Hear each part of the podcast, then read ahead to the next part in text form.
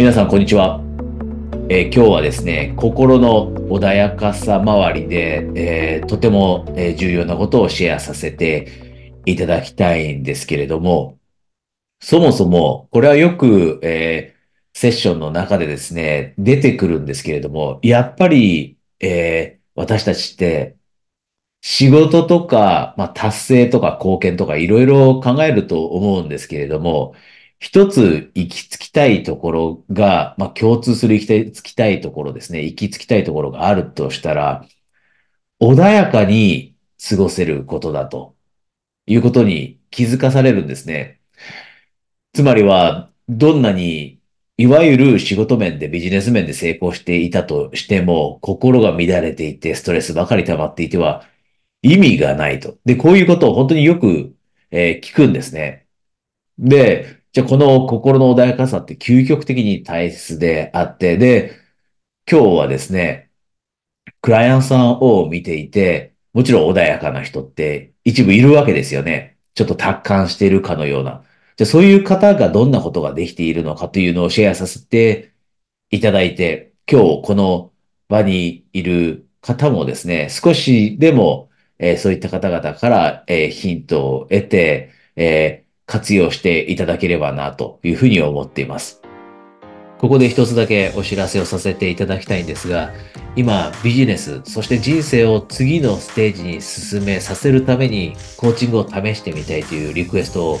よくいただくんですね。なので今、えー45分間 Zoom で行うセッション、ストラテジーセッションを、えープレゼントしています。でもし皆さんもコーチングに、えーご関心があればですね、皆さんどんな話がセッションの中でできるのかなぐらいな、えカジュアルな気持ちで来られるので、えそういった方はですね、下に情報があるので、そちらから、えこのストラテジーセッションにお申し込みください。それでは続きをお楽しみください。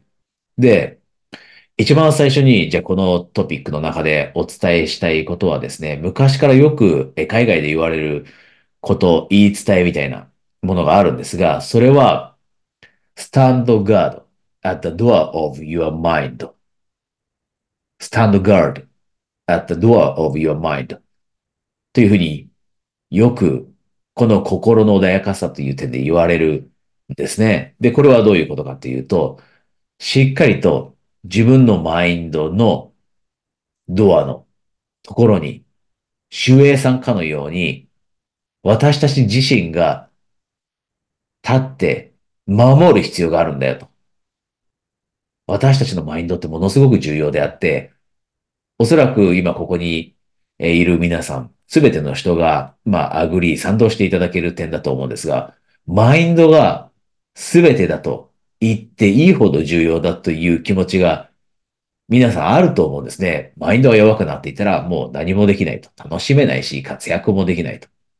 で、この大切なマインドの玄関のところにしっかりと立って、自分自身がそれを守らなければいけないというのが、この格言に込められた思いであると。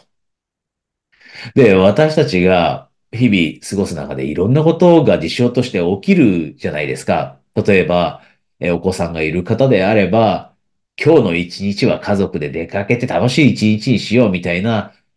意図を持って一日を始めていたとしても、まだ小さくて、例えば2歳ぐらいのお子さんがいる人であれば、イヤイヤ期で朝出かける前にもう感触をものすごい起こした結果、エネルギーもそこで使ってしまって、で、一日が台無しになったかのように感じるっていう経験もあると思うんです。で、それ以外にも、例えば、運転する方であれば、え急に目の前に車がえ割り込んできて、で、ブレーキを踏まないと危ないような状況だったと。で、そういう状況で割り込んできたのにもかかわらず、えーハザードも焚いてくれずに、イラッとするみたいな。で、それで気分がものすごく嫌な感じになって、楽しめなくなる。集中できなくなるみたいなこともあると思うんですね。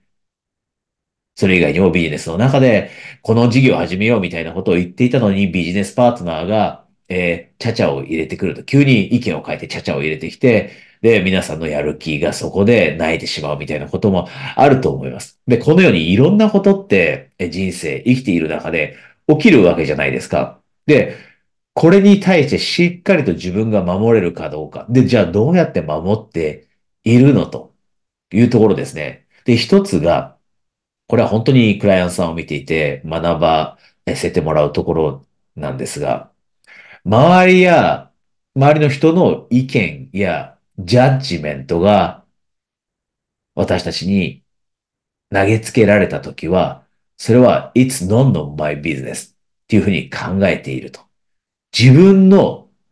考えるべきところではなくて、それはただ単に彼らの意見であって、自分とは全く関係ないという切り離しをすると。これがものすごいできてるんですね。私たちに対してよく意見って突きつけられますよね、周りから。あなたはそんなに頭良くないんじゃない？あなたはそんなに優れてないんじゃない？みたいなネガティブな意見を突きつけられる時ってあるじゃないですか。で、これは、例えば、本来は自分のことを大切に思ってくれているはずである、例えば家族から言われる時だってありますよね。そんなことできるタイプじゃなくない？みたいなことを言われたり。でもそれはその人たちの意見であって、その人たちのジャッジメントであって、私たちとは関係ない。これが一つものすごく大切であって、で、さらにシェアさせていただきたいのは、よくこの例え話が出てきます。蛇に噛まれた時に、毒蛇に噛まれて命を失うことがあるという時に、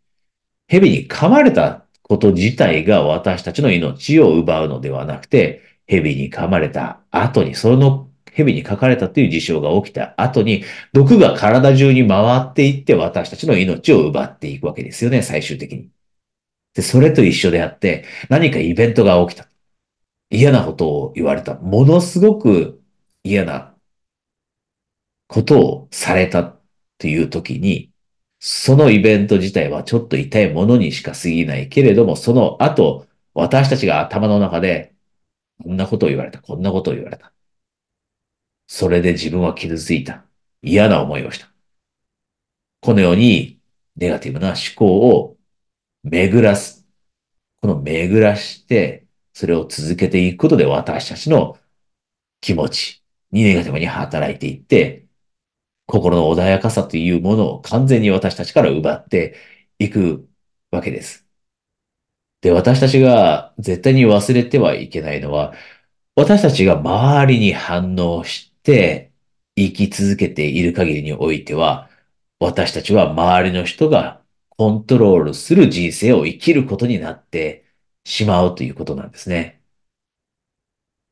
周りがしたこと、起きたことに反応する。この反応をやめない限りにおいては私たちの人生は周りにコントロールされていると。じゃあそうされない、コントロールされないようになるためにはどうしたらいいのかというと、起きたことをありのままに見ると。運転中に危険な割り込みをされた時も、ただ単にそのありのままで見ると。それが自分にイライラさせるようなものとして見るのではなくて、ただ単に危険な運転をする人が目の前に現れただけだなという。それが実際には事実ですよね。それがありのままの姿ですよね。2歳の子供が感触を落とす、起こす。これも当たり前であって、それが一日を、私たちの一日を壊そうというふうに起きたわけではなくて、ただ単に起こるべくして2歳の子が感触を起こしただけだというふうにありのままに見ると。それが残りの一日にどうインパクトを与えるかというのは、私たちが勝手に作り上げている思考であって、ありのままの姿はただ単に2歳のまだ感触を起こしてしまうような年の子が感触を起こしただけだと。ありのままに見るということ。これが、え私がですね、本当にクライアントの方を見ていて、えー、こうやってやっているからこそ心の穏やかさものすごく持っているんだなと、えー、思ったことなので、今日、えシェアさせていただきました。で、今日このセッションの中でも、えー、もうあったと思うんですが、え今、え一人一度限定ですね、ストラテジーセッションという45分間の、ズームのセッションをプレゼントしていますので、ビジネスにおいても、プライベートにおいても、ちょっとコーチングを活用してみたいな、そのために試してみたい、こんな風に思っていたらですね、下に情報があるので、そちらから、えー、お申し込みください。それではそのセッションで直接お話しできる方は、それを、えー、その機会を楽しみにしていますし、それ以外の方は、えー、ぜひまた、えー、この前にですね、え、ご参加いただけると嬉しいです。え、今日はお疲れ様でした。